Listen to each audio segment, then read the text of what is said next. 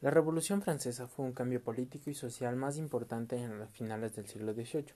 Fue un periodo de derrocación al antiguo régimen de la una forma violenta para que la burguesía se convirtiera en la fuerza política dominante. Las ideas de Voltaire, Rousseau y Montesquieu sobre el conocimiento humano ayudará para crear un mundo mejor se expandieron a reuniones en la casa de los adinerados. En la mentalidad e ideología de los franceses tenían tres principios la razón, la igualdad y la libertad. Estos se expandieron por Europa y las colonias francesas. La Ilustración inspiró la independencia de las colonias norteamericanas del 4 de julio de 1776. Francia, bajo una monarquía absolutista, las cuales reinaban Luis XVI y María Antonieta. La economía era muy mala, por los masivos gastos militares y las malas cosechas causando crisis social y hambre.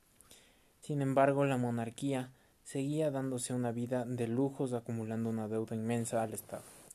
Francia se organizaba en tres estados.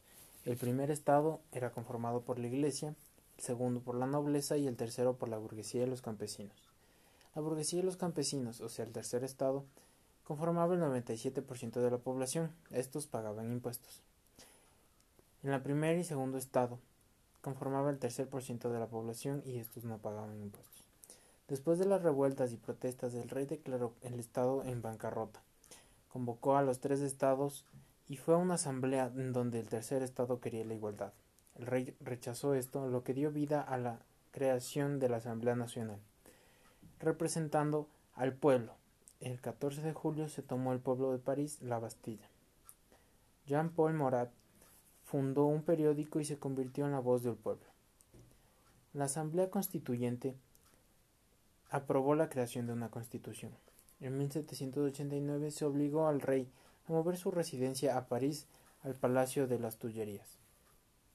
En 1791 se aprobó la Constitución, lo cual dio origen a una monarquía constitucional donde la soberanía recaía sobre la nación. El rey fue capturado en la frontera con la intención de escapar, lo cual dio una guerra entre Francia y Austria, Austria siendo el país de María Antonieta. El 10 de agosto de 1772 se, se convocó a un sufragio universal.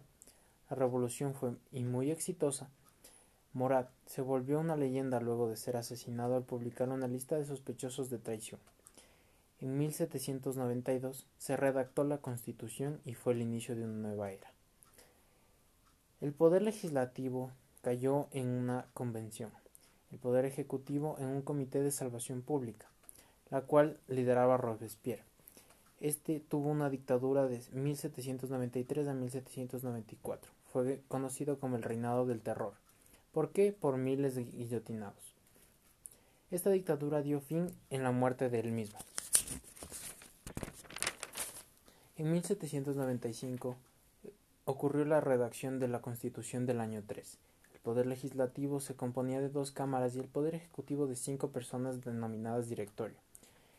Esto dio origen a un nuevo nombre, el régimen republicano. En el directorio, entre 1795 y 1799, se caracterizó por una crisis económica. La Revolución Francesa dio origen a una Francia justa y participativa con el pueblo, por acciones de un pueblo que se unió para cambiar de forma radical y bien y para bien a su gobierno.